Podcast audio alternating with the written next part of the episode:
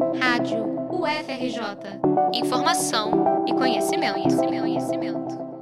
O jogador de futebol Jake Daniels, de 17 anos, se assumiu gay. Ele joga pelo Blackpool, time da segunda divisão inglesa. O anúncio, feito no dia 16 de maio, veio 32 anos depois de Justin Fashanu ter sido o primeiro jogador do Reino Unido e do mundo a falar abertamente sobre a sua homoafetividade. No Brasil, desde que o futebol masculino se tornou profissional, há 89 anos, nenhum jogador homem dos grandes clubes assumiu ser gay enquanto estava em campo. O preconceito é a maior causa disso nunca ter acontecido até hoje. Mesmo que um jogador reconheça sua orientação sexual, o temor da reação do time, dos patrocinadores e da torcida impede que ele se assuma em público. Segundo Gustavo Andrada Bandeira, pesquisador do GERG, Grupo de Estudos em Educação e Relações de Gênero, e escritor de Uma História do Torcer no Presente, o futebol brasileiro produz uma forma de masculinidade que exclui expressões homoafetivas ou femininas, porque indicariam fraqueza. Com isso, o pesquisador afirma que, caso algum jogador assuma ser homossexual, qualquer falha pode ser associada à orientação sexual dele. Um jogador heterossexual e branco, quando ele erra uma jogada, ele é ruim. Quando esse jogador que erra uma jogada é preto, ele erra porque ele é preto. Se esse jogador disser que é homossexual, ele sempre que errar uma jogada vai ser porque ele é homossexual. O gesto técnico desse jogador vai sumir.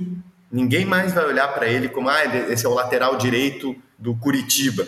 Vai ter, não, esse é o jogador gay do Santos. É, então, terminou os atributos técnicos desse jogador. Apesar dessa visão preconceituosa presente no futebol masculino brasileiro, como destaca Bruno Carvalho, diretor da Liga Nacional de Futebol, uma liga LGBTQIA+, não há qualquer mudança na capacidade de jogo de pessoas não heterossexuais. O que o futebol LGBTQIA+, né, ele não tem uma diferença do futebol normativo eles estão ali com a mesma qualidade, a mesma disposição, as mesmas condições técnicas, físicas, sabe, de apresentar um futebol como qualquer outro jogador.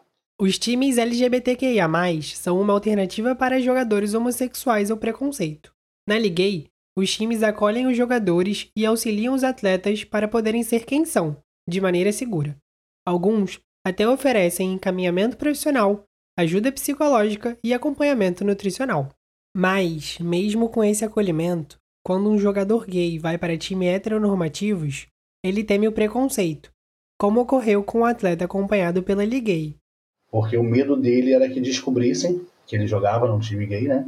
E isso pudesse interferir dentro da, do teste dele, de aceitação dele no clube, das pessoas é, fazerem piadas e não conseguir entrar devidamente ao preconceito. Assim que Jake Daniels falou abertamente sobre sua orientação sexual, a Premier League, uma das principais ligas de futebol do mundo, disse que apoia o jogador e acredita que o futebol é para todos. Aqui no Brasil, porém, o acolhimento de atletas LGBTQIA, ainda é um desafio para os grandes clubes.